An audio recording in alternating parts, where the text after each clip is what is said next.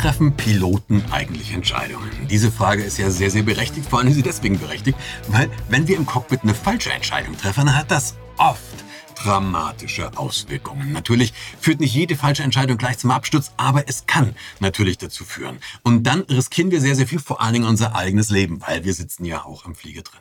Das heißt, jeder Pilot, jede Pilotin hat ein starkes Interesse daran, möglichst keine falsche Entscheidung oder möglichst wenig Fehlentscheidungen zu treffen. Wie machen wir das? Im Prinzip ist es relativ simpel.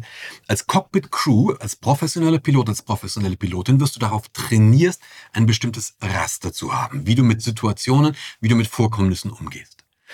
Und dieses, dieses, dieses Format ist etwas, was jeder professionelle Pilot kennt. Also dieses, dieses Schema, das Ding heißt Foredeck. Jeder Mensch, der eine etwas fundiertere fliegerische Ausbildung hat, die etwas über Papierflieger, Kneten oder Knoten, oder wie sagt man das, Falten hinausgeht, er kennt dieses Konzept. Aber mal eins nach dem anderen.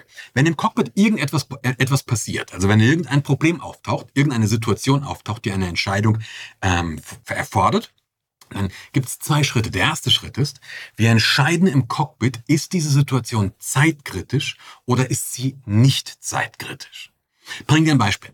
Wenn meine Triebwerke brennen, habe ich natürlich ein zeitkritisches Problem. Da muss ich sofort was tun. In einem kleinen Flugzeug, wenn da dein Motor vorne das, Stock, das Stottern anfängt, dann musst du sofort was tun. Du musst, man sagt, immediate action. Und das, was du das dann, dann, tust, das gibt es einen wundervollen Namen dafür, das sind die By-Heart-Items.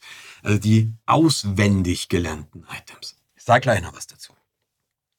Wenn du diese Entscheidung, diese Entscheidung triffst, ist es, Zeit, ist es zeitkritisch oder ist es zeitunkritisch? Wenn ich zum Beispiel mein Fahrwerk nicht ausfahren kann, das ist zeitunkritisch. Das Ding heißt ja Flugzeug und nicht ums Verrecken Landezeug. Wenn ich mein Fahrwerk nicht ausfahren kann, ich lege die Hebel wieder auf den Tisch, ich gehe wieder hoch, fliege ein paar Warteschleifen und wir überlegen uns, was ist das Problem eigentlich?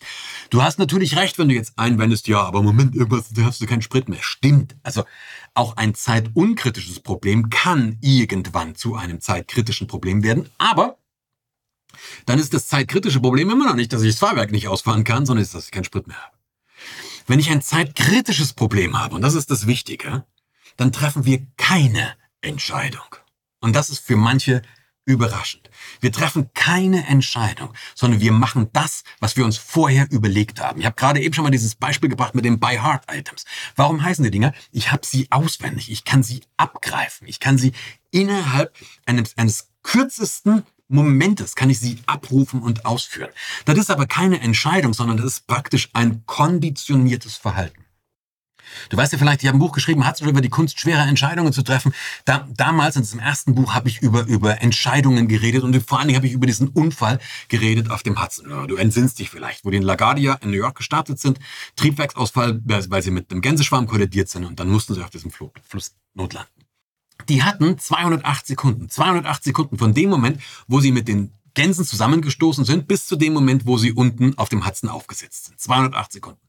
Glaubst du im Ernst, dass es irgendeinen Menschen auf der Welt gibt, der innerhalb von 208 Sekunden, also dreieinhalb Minuten, in der Lage ist, eine völlig überraschend auftretende Situation, die extrem bedrohlich ist, die mit extrem vielen Variablen einhergeht und mir alles um die Ohren fliegt, der innerhalb von dreieinhalb Minuten in der Lage ist, diese Situation komplex zu erfassen, erstmal in ihrer Komplexität zu erfassen, dann ähm, die, die, die einzelnen Probleme abzuleiten, dann verschiedene Szenarien zu entwickeln, aufgrund dieser Szenarien eine Entscheidung zu treffen, was ich tue, aus der Entscheidung einen Maßnahmenplan abzuleiten und den dann auch noch, glaubst du das im Ernst? Ich meine, Piloten sind schon coole Säcke, ja, aber auch das kann auch ich nicht, ganz ehrlich.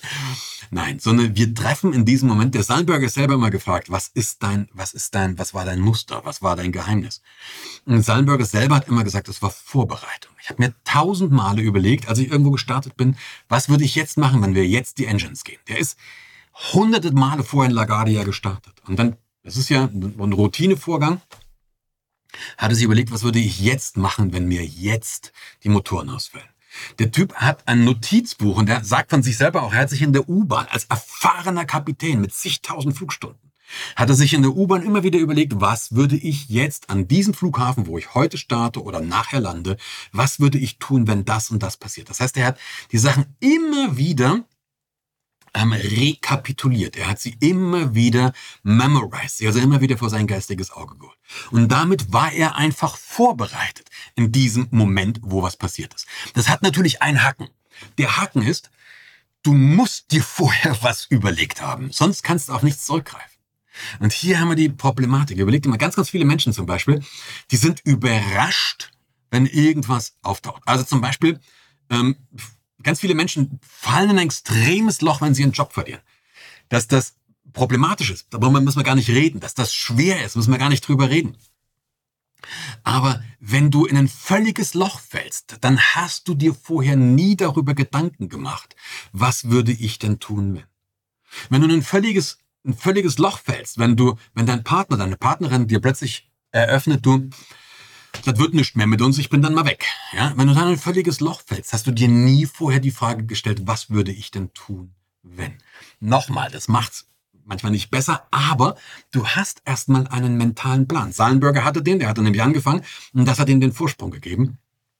Im echten Leben hättest du jetzt vielleicht mal so erst die ersten zwei, drei Schritte, die du tun könntest. Und das würde dir vielleicht schon genügend Vorsprung geben, um so diesen Stuck-State, dieses Todstellen zu überwinden. Wenn wir, ein, wenn wir ein Problem haben, was nicht zeitkritisch ist, also beim zeitkritischen, dann greifen wir auf das zurück, was wir uns vorher überlegt haben. Heißt natürlich auch, du musst dir vorher was überlegt haben. Nochmal kleine Anmerkung. Ich hab, wenn ich, wenn ich Unternehmer, Unternehmerinnen oder Führungskräfte in einem Vortrag frage, hey, wenn du heute Abend nach dem Vortrag nach Hause fährst und hast einen Unfall und du bist, sagen wir mal, sechs Wochen lang ausgeschaltet, du kannst sechs Wochen lang nicht kommunizieren. Bleibt da in deinem Laden stehen? Fällt das, kollabiert das alles? Oder wissen die Leute, was zu tun ist? Hast du eine Idee, was passiert? Drei Viertel kriegen Schweißausbrüche. Die haben das eben, eben nicht gemacht. Ne? Und dann hat man den Salat. Okay, aber jetzt hast du ein Problem, das ist nicht zeitkritisch. Also du hast ein Problem, das musst du, musst du lösen, musst eine Entscheidung treffen. Aber eben, du hast die, hast die Chance, über, diese, über dieses Thema nachzudenken. Die gute Nachricht ist, die meisten Probleme, die wir im Normalleben haben, die sind nicht so zeitkritisch. In einem Flieger muss ich teilweise innerhalb weniger Sekunden oder sehr, sehr schnell eine Entscheidung treffen. Im echten Leben kannst du dich wirklich hinsetzen. Du hast eigentlich immer mal mindestens einen Abend Zeit, dass du dich in Ruhe hinsetzen kannst und etwas machen kannst. Und da geht's jetzt um Folgendes. Das Prinzip ist das Four-Deck, hatte ich dir vorhin schon gesagt. Das ist wie, wie immer ein, ein Akronym, da besteht jeder, jeder Buchstabe steht für bestimmte Dinge. Das F von Four-Deck steht für Facts. Was sind die Fakten? Was sind wirklich die Fakten? Welches Problem haben wir jetzt genau? Welches Thema steht eigentlich wirklich? Was sind die Fakten und was interpretiere ich da rein? Was ist wirklich belastbar? Womit komme ich vor Gericht auch durch? Das kannst du dir überlegen. Was sind wirklich Fakten und was sind meine Interpretationen? Dazu, ich habe ein anderes Video gemacht, das ist das Vier-Konzept. Verlinke ich dir unten, kannst du nochmal genauer anschauen, wie du vier, da ahnst du, es steht das F auch für Facts und dann geht es noch ein bisschen weiter, wo du hier in normalen Entscheidungen außerhalb des Cockpits vielleicht ein bisschen tiefer einsteigen kannst. Also das F steht für was, was sind die Fakten. Die Fakten, nehmen wir das, ich habe das Beispiel Hudson River genannt, nehmen wir dieses Beispiel. Die Fakten sind, die Triebwerke sind beide runtergefahren. Wir wissen nicht, das wissen wir tatsächlich nicht, ob sie final aus sind oder ob, ob sie noch ein bisschen laufen, aber sie wieder ankriegen. Aber wir wissen, sie haben jetzt erstmal keine Power mehr. Wir haben also keine Leistung. Wir haben keinen Schub mehr. Sullenberger sagt auch, lost thrust in both engine. Also wir haben den Schub in beiden Triebwerken verloren. Das ist ein Fakt. Ob die wirklich aus sind, ob sie verreckt sind, wissen wir nicht. Ähm, wir sind sehr niedrig, unterhalb von 1000 Metern und wir sind über New York. Das sind die Fakten.